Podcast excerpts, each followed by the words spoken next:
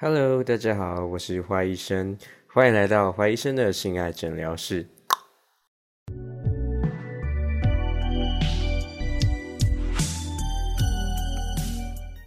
哟，大家好，二零二零终于要结束啦，不知道大家今年过得如何？那今年跨年又要去哪里过呢？今年二零二零啊，真的是动荡不安的一年呐。就年初的疫情啊，还有年终的一些灾害呀，然后甚至可能要开打战争，然后有些人祸等等的，都让我们感到很不安。那也失去了很多深爱的人、知名的人物都离开我们。那好不容易今年终于要过完了，但是今年二零二零也有一件非常特别的事情，就是坏医生这个品牌这个账号开设了。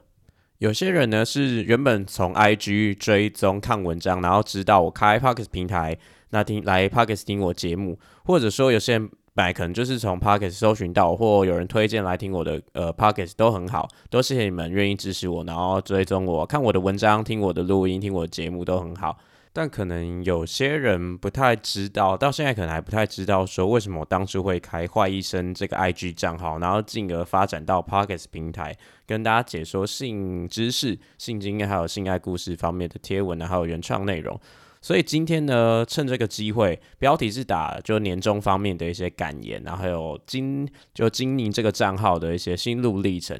也会跟大家讲我当初在开这个账号的开端，还有理由，还有我的一些期望吧、动机，然后过程中发生一些有趣啊，或者说让人无奈的事情，然后最后呢，现在我们今年二零二零要结束了，那面对我们新的二零二一呢，我有什么样的展望跟未来的一些目标还有发展，偷偷先跟你们说说给你们听，让你们知道大概未来会有哪些事情好玩的，会想要公布出来，然后让大家去看啊，去体验。首先呢，我最初是开设坏医生的性爱诊疗室这个 IG 账号。那其实最早啊，是我们班上就同系同学有一个 YouTuber，他在做音乐音乐方面西洋音乐介绍的频道，他有现在有两万多的订阅，还蛮蛮不错的，蛮多人的。那他是推荐我说我可以去做 YouTuber，因为他知道我有行销背景，我有学过行销，他觉得以我的行销能力，然后去做 YouTuber 的话，应该可以碰。而且他说我可以做性爱主题方面的东西。因为他知道我对性爱蛮了解蛮深的，然后经验蛮多，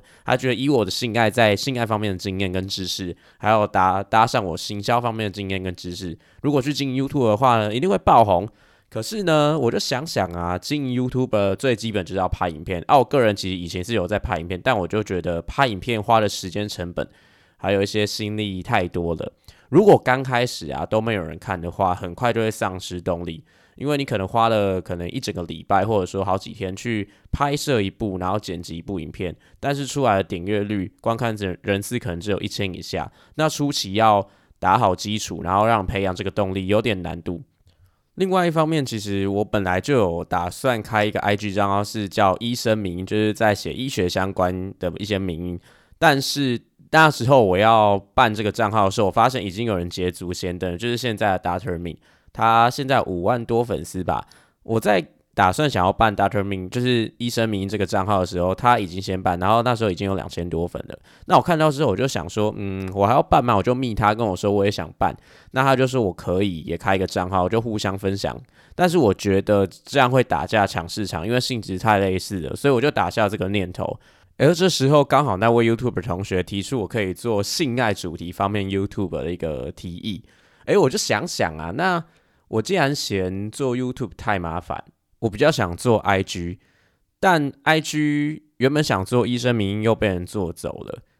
同学又突然提到了我可以做性爱主题的东西，我就在想，哎，是不是可以把 IG 跟性爱主题做一个结合？于是呢，就催生出了坏医生的性爱诊疗室这个品牌。那也有人好奇说，为什么会取“坏医生”这个名字？其实我就是灵光一闪，那时候我讲说，哎，那到底要取什么什么名字？想要跟医生有关的，然后又感觉又跟可能性爱或色情那种神秘的意味有点连结性，就突然想到“坏医生”这样的名字。因为大家想到色的东西，或者说性爱的东西，可能都会跟朋友说：“哦，你好坏哦，你好色哦。”然后这样的一个字词“坏”这个字词呢，又带一点神秘感，又可以多方的解释，就是它解释的层面非常广，那又不会完全的太直接写到性或色方面的东西。如果我说我是性医师，或者说色医师，可能有点太明显，然后太直白了。所以后来就选择这个灵光一闪的灵感坏医生当做我的品牌账号名字。那创账号的动机主要还是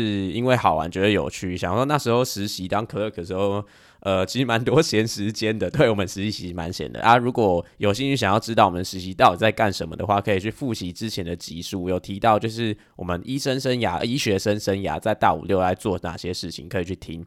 那反正那时候就是大五六 clerk 的时候很闲，然后想要做一件好玩的事情，然后刚好又受到受到同学的怂恿。所以就开设了这个账号。那开设这个账号之后呢，当初其实还有自己心里的小小心愿啊，就是希望可以变红，变一个网红，然后可能拥有数万粉丝啊，然后讲话可能都很多人上千人在看我现实动态，感觉就是很爽，超棒的。那现在也达成了，的确很爽。而且在推广一些理念，或者说传播一些需要宣传的资讯的时候，的确比较好，容易达成。那第二个是我希望可以赚点钱，呃，就是所谓的业配。虽然其实叶配每次的金额不多，老实讲就是就没有到非常多，但也是一笔可以让我有余裕经营这个啦，觉得好像自己有一些额外的鼓励跟收获的一个来源。但你可能会发现，我每次叶配的时候，我的叶配的力道强度可能没有那么高，不会每天都一直叫你们去买东西啊，然后逼逼迫你们一定要买。因为我觉得，呃，你们按赞、追踪、分享我的贴文，然后听我 podcast，我就已经很开心、很感激你们的。呃，回馈的，这对我来说算是一个回馈。对内内容创作者最好的回馈就是分享嘛。当然，你心有余力之时的话，你想要或者说需要，或觉得经过我推荐之后，觉得这个产品看起来不错，想要试用看看的话，那进而产生购买动作，我当然会很开心，很谢谢你们这样的行为。但是叶配本身并不是我经营这个账号最初的初衷，所以这算是一个附加的东西。所以有的话我很开心，没有的话也没有关系。最重要还是希望大家能够多多看文章，追踪我，然后分享。所以我开这个账号，其实就是最终还是觉得有趣，然后想要推广一些正确的性方面的知识。那同时也是想红啊，这我承认。那叶配的部分的话，就是有的话很好，就有一个额外收入；没有的话也没有关系。那在开始经营这个账号。以后呢，我变得比以前还认真。就是以前可能呃课业上，如果要我看 paper 的话，个人其实蛮懒的。我个人是不太喜欢看 paper 或教科书的。但为了经营这经营这个账号呢，我真的去看了跟性方面有些有关的 paper，然后还有去看一些书籍，就让自己写的文章喂饱，力求自己的写的文章可以有资料来源，然后所说的话也可以相对比较正确。所以我是很用心在经营这个账号，我对我自己的文章品质是非常高的要求。我不像一些 IG 可能每天都能发文，因为我写一篇文章可能要花不少的时间，所以我刚开始的时候的确就可能可以比较频繁的发文，因为呃账号经营初期需要比较多的文章去堆叠自己的人气。可是等人气比较稳定，然后粉丝数成长比较稳定之后呢，我开始把一周的贴文大概呃限制在两篇以内啊，两篇左右。就力求质而不是量，毕竟我自己还有自己的工作，还有一些副业要做，没有办法花非常非常非常大量的时间在坏医生这个上面。虽然每天还是花算花不少时间在这上面的。就我有空就会写文章，可能会存在云端笔记本，一次的储备量像每种分类至少都三篇以上，所以可能文章储备量有十篇以上的贴文可以供应我未来的发布。就我会，因为我会避免自己可能在某些未来某个时间太忙，没有办法当下写文章，所以我都会提前把文章写好。那同时呢，每天都有不少的私讯要回，我也会很耐心，我尽量啊，就是如果大家有私讯我 IG 的话，我尽量都会回复大家。还有一些留言部分，还有跟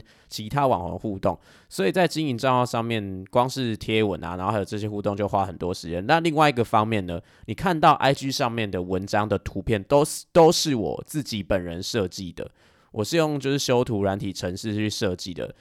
那我对我自己的视觉还有。呃，设计部分的话也是力求高品质，所以不止文章哦。我在设计一张图片的时候，可能有时候也会花很多的时间。那特别是有些比较特殊，像是中秋节那一篇，不知道大家有没有看过？IG 上面中秋节爱爱旅馆列车就推荐大家可以烤肉旅馆。那时候我就突发奇想到一个，哎，我在一直在想说中秋节跟 sex 方面可以怎么做结合，我就想到，哎。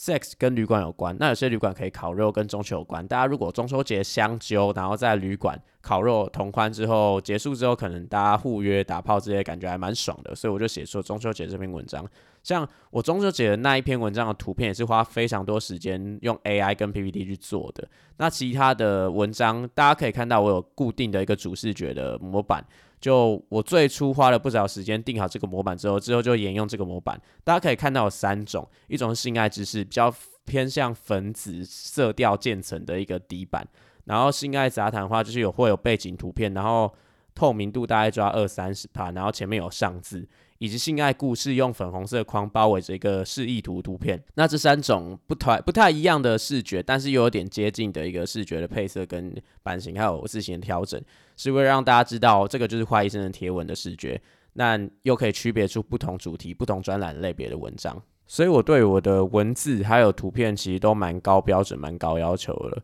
那每次发布的时候，赞数都是不少。不过最近因为前阵子被删文砍触节关系，最近的赞数比较少，比较可惜啊。有时候看到可能赞数少的文章会有一些有一些小难过吧，就觉得诶，我花了很多时间写，为什么赞数会那么少？我可能知道这个主题大家比较不会那么喜欢，像性病方面的，或者说提到一些呃性别名词方面的这些文章，赞数可能会比较少。但我觉得这个是必要推广的一些观念，我还是会继续写。可是写久了，大家看到文章可能会有一些视觉感知疲劳，这时候就需要一些其他的东西来唤起大家精神，然后让大大家对华医生这个品牌更喜欢、更有粘着度。所以我后来就想出可以办一些活动。那最有名的活动就是床伴配对线上场。当初就突发奇想啊，就想说，嗯。现在很多交友软体嘛，啊，大家用交友软体听的啊，或者说其他什么 WooTalk 之类的，可能目的啦，部分人的目的是想要约炮，可是为了约炮，然后又花很多很多时间聊天，约对方出来吃饭喝酒，但最后好像又达不出想要约炮这个成果，也不知道对方到底是不是要约炮，所以我干脆来做一个专属你就是想要约炮的一个床伴配对表单。从刚开始一点零试半场，有好多队都失败，因为那时候没有要大家照片，然后只让大家写条件啊，想要的罩杯啊、屌长，还有身高体重等等的。但发现这样子这样子找，很多人都还是会看颜值，所以后来二点零呢，就开放了上传照片，然后也开放了不同的性性别认同还有性倾向人加入，可以去更自由找寻配对伴侣，以及最近一场三点零的话，以职业为优先导向。那很多人问我说会不会有四点零？我没有办法给你们确切的答案，但是如果顺利的话，花医生这个账号继续经营下去，然后我如果我有空的话，其实是当然是可以的。那以后的每一场我都尽量找一个比较有趣的主题，让大家在玩这个床伴配对的时候呢，可以有更多一些比较不一样、丰富的变化。那除了线上场的床伴配对，就线上帮大家做一个互动之外呢，我有办过线下的讲座。就当初其实在一万粉的时候啊，就想说，哎。大家一直在线上看到我，然后很多人都很好奇我庐山真面目，就因为我一直不露脸，然后很多人想要知道我长怎样，然后本人本人是怎么样的一个人，所以我后来就想说，哎，可以办一个粉丝同乐会，但我觉得粉丝同乐会可能邀请大家来吃饭吃吃喝喝，可能有点有点没有一个目标啦，有点无聊，怕会无聊，怕尴大家尴尬，所以后来想说，哎，我可以办一个讲座，因为我有说过我有行销专业，而我自己的副业其中一项是讲师。我已经到处演讲，非常多非常多地方，然后非常多学生跟听众了。那就想说，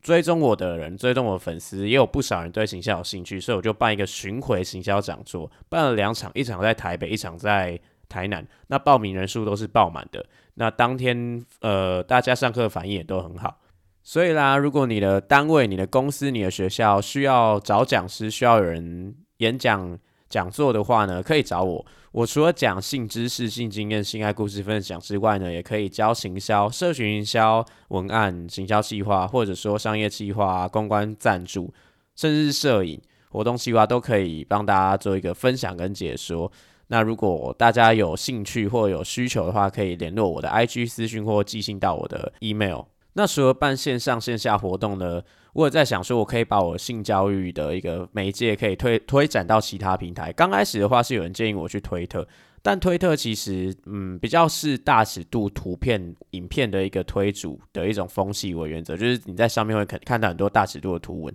比较不适合知识上的经营。那但是我还是有开啦，那我对那边经营态度就是比较佛系，因为我会 PO 很少很少会 PO 一些大尺度方面的东西，大家有兴趣可以去看一下。那其他的主力除了 IG 以外，还是放在 Pockets，就各位现在听到的这上面。就我觉得啊，人的视觉看东西是一回事，就是视觉看图啊、看文章是一回事，但是听觉是一个很重要的媒介跟陪伴。有些的时候呢，用文字可能没有办法说那么清楚，或缺乏一些温度。那你在这边 podcast，你可以听到我用口述的方式，让知识、让观念更加清楚，也可以感受到我声音的温暖之类的。那除了一连串就是发文啊，然后设计图片啊，还有录 podcast 节目回馈大家，分享知识给大家之外呢，其实，在经营这个账号的时候，我也得到蛮多意想不到的收获的。像第一件事情，就是我经营这个账号之后呢，认识了蛮多网红，就是也是有最开始最开始其实是 Doctor Min，因为我呃认识他，就之前之前讲的是我本来要开 Doctor Min 这个账号，但是被他做走，然后就跟他聊一下，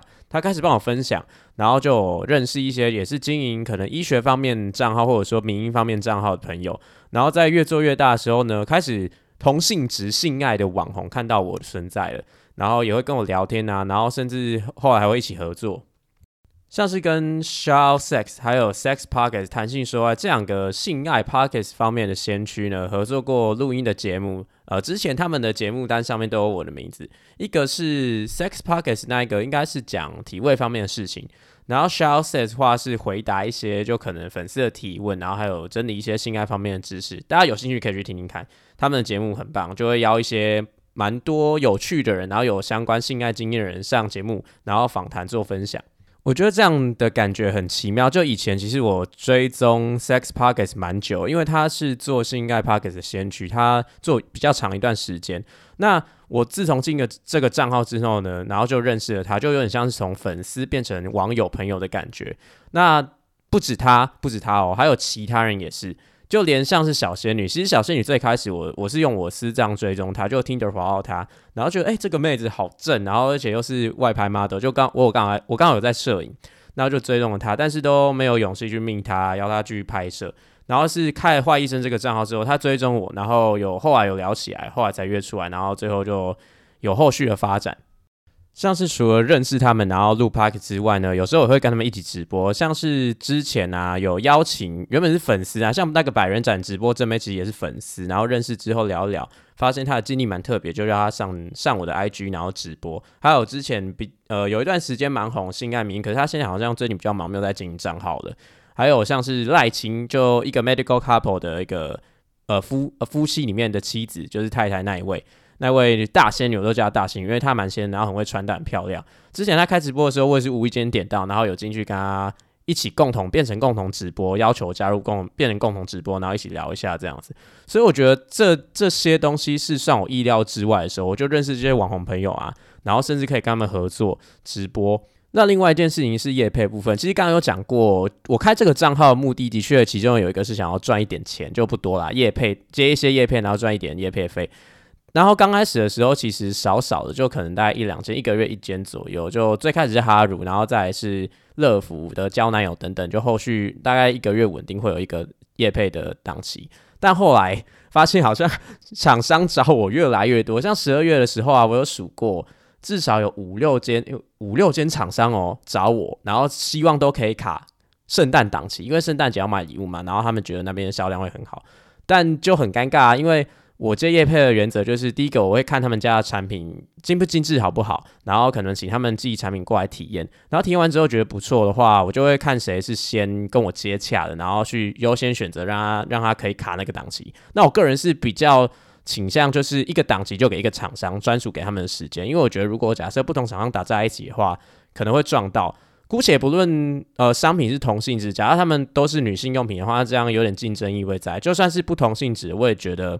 这样对厂商可能不太好，所以我个人接业配的原则就是一个档期就卡一个厂商，然后优先去跟我接洽，然后产品也不错的话，我才选择让他卡优先卡那个档期。那接业配到现在，其实最开始比较多是女性用品，当然有最开始是润滑液，它如果大麻润滑液，然后再来是女性用品，就一些看是按摩棒啊或跳蛋等等的。那我就比较不知道为什么比较少接到男性用品，可是，在前一阵子圣诞档期的时候，就有接到圣诞礼包，就有接到 Tenga 的飞机杯，蛮好的。然后后来后续有一些更多元的东西冒出来，像是呃，我这边先透露好，先预告一下，会有一些就是桌游跟性方面方方面有关的一些桌游的卡牌组，甚至是一些影片，就是一些 A 新兴的 A 片。那这些东西都是我真的是意料之外叶配，因为我以前想说，哦，如果我开这个账号跟性爱有关，那叶配的东西应该是情趣用品。没想到除了情趣用品之外，还是有其他东西也可以叶配。那这个的话呢，就大家可以期待一下，过阵子就会推出一些好玩有趣的东西。那是跟之前叶配过的商品不太一样的。如果大家之后看到觉得诶有兴趣的话，可以做参考，买来体验看看。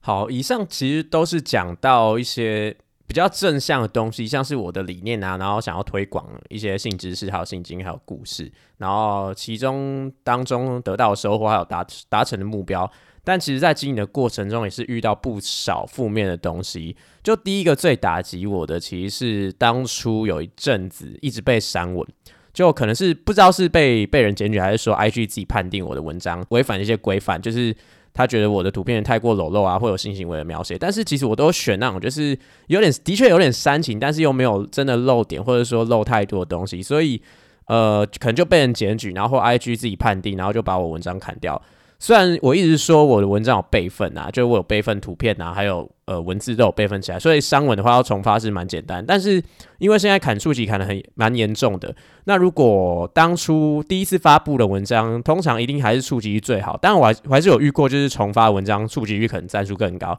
可是大部分时间触及率还是会影响一点。那我会觉得有点失望失落。因为经营这个其实算我也配啦，就偶尔会出现一些文章有打也配，但是大部分文章还是就纯纯分享，然后没有有一些没有一些商业行为。那不像 YouTube 可能影片都可以开盈利，IG 的文章就算你触及再高，然后赞数最多，都是没有办法变现的，除非你有。叶配的行为，可是其实我叶配文章并没有很多，等于说大部分文章是没有叶配、没有钱的。那没有钱的情况下，我看的就是赞数跟数级人数，因为这个可以反映出这篇文章受不受大家的欢迎。那在没有钱的情况下，我写文章的动力来源就是想要知道大家喜不喜欢。如果大家喜欢这篇文章、认同的话，我就会更有动力继续写下去。所以，呃，当然我知道，就算我。被砍文章重发的话，还是很多人会帮我按赞，然后触及率还是不低。不过当然还是希望不要被砍文章，这是第一点。那第二点的话，是我其实经营账号以来收到不少男生的骚扰，可能是我头贴放女生照片的关系，或者说我的文笔比较细腻的关系，然后就会有一些男生就是传一些很撩的语句啊，或者说甚至传屌照的，我都遇过。那身为一个异男，看到那个当然无感，只是就就觉得很困扰。然后这时候就可以同理到，原来身为一个生理女性，每天可能面对那么多男性的骚扰是这么的难受。那因为他是粉丝，所以有时候呛他也不太好。然后可能第一次的话，只是跟他说我不喜欢看这种东西，我是男生，然后我是喜欢女生这样子。那当然还是有累犯，就一直一直想要骚扰我的，可能就没有办法。所以我最后就决定说，嗯，maybe 可以去。公开这些太过分人的账号，可是我最后还是没有做，因为我觉得用一个有知名度的账号去带风向公审别人的话，好像不太好，不太好。那除非是我的粉丝、女粉丝有受到这些男粉丝的骚扰，我才会帮他们就是发声仗义直言。因为我觉得大家来这边，呃，我来我的 IG 账号或 Pockets 看我的文章、听我的节目，是想要吸收东西的。那呃，不是让你去骚扰人的。如果你想要认识人的话，是我没有办法阻止你，但是如果你真的想要认识人，你在私讯别人的时候应该要有礼貌，就不要一开头就说约吗小色女，然后就传随便传你的一张照片，不管是自拍照、屌照给人家，这样都超没礼貌，因为对方根本不知道你是谁。啊，我也收过很多人，就是一开一开头的讯息就是叫我帮他配对床伴，然后语气很没有礼貌。如果你是你说个不好意思，坏一声打扰，我我最近想要找传报，但我找不到，可以请你帮我找吗？虽然我还是不会帮你找，但是我听到就觉得你至少蛮有礼貌，我也不会就是觉得有反感，或者说可能跟你说说哦，就是等我们活动传班配对的时候，你可以再报名这样子。但还是收到不少，可能就是会拿很多问题问我的，就是一些医疗问题。如果跟性方面的东西是倒还好，可是有一些跟性没有关系的东西，那我是很乐意回答。但很多时候我们不能做诊断，就帮顺便帮大家理清一个观念。我们是不能在线上为大家做诊断的，所以你跟我说你的什么阴道，或者说你的生殖器有一些分泌物，然后或者说你跟呃甚至跟生殖器性方面没有关系的，你可能说什么骨折什么鬼的，那其实我不用没有办法帮你下诊断的，我我只能给一些卫教咨询，说可能是什么什么情况，但如果你要确诊，你要治疗，还是要看医生。所以大家是可以问我问题，我很很欢迎很乐意，但是有些东西可能还是真的要去看诊所医生，他才能帮你解决。那除了这些之外，其实因为我自己在坏医生网络上是一个身份，但我个人还有自己的现实生活的身份。有时候在现实生活可能会遇到一些呃不愉快的事情，导致我可能精神状况、身心状况比较不好，这时候可能就没有办法那么呃多的心力放在坏医生这个账号上面。但是我又觉得我现在有呃万粉的粉丝，然后可能很多人都在等待我文章。我觉得我有一个责任，是我不能就这样凭空消失，或者说我就不干了，不想经营了。我觉得这样这样对大家很不负责任。所以即便我状况再差，我还是会想尽办法，可能发文啊、更新啊，然后跟大家互动，回大家讯息。不过因为我真的讯息量不少，加上我平常现实生活中还蛮忙的，所以有时候讯息会比较晚回，就跟大家比较不好意思，邀请大家见谅。那虽然上面提到不少呃让负面打击比较负面的事情，但是我对这个账号还是有抱持的热情，然后也是蛮喜欢，觉得还是蛮有趣，还想要继续进行下去的。所以就请大家继续支持我。然后对于未来呢，我有一些想法，有一些目标想要达成。第一个啊，就是希望可以认识更多网红朋友，然后彼此有更多的合作机会，可能不管是一起写文章啊，或者说呃。共同直播，或者说互相录 p o c k e t 节目、接受访谈都可以，我觉得都蛮有趣的，然后也可以增进大家的互动，然后交流一下。那第二个的话，是我希望有机会可以上节目，可能是 YouTube 上面的一些节目，像深夜保健室，或者说甚至是电视节目。不过这个比较远啦，就我希望还是能够上节目，然后发表一些自己的想法，然后也是趁这个机会，能让自己的账号更红一点，然后更多人追踪我，然后更多人看，这样更有成就感。那第三个话是我希望可以出我自己的联名或者说原创商品。就其实前阵子有有在设计我的自己的周边，但是我一直觉得品质好像还没有到到那个水准，所以我一直不敢推出。那有些粉丝可能比较早追踪，知道我在十一月就有提出这个周边商品的想法，可是一直迟迟没有推出，就是这个原因。就我觉得品质还不到。那我一直在想要怎么样提升自己的商品品质。或者说另外一个方面，跟可能就是找人联名品牌合作吧。如果县城有一些厂商啊，你们需要一些推广，然后或者说你们有一些新开发的产品，觉得需要找联名的话，可以找我，那我可以帮你们大力推荐。那也可以一起合一起合作，或者说讨论说新的产品要怎么规划等等。因为我自己也有一些产品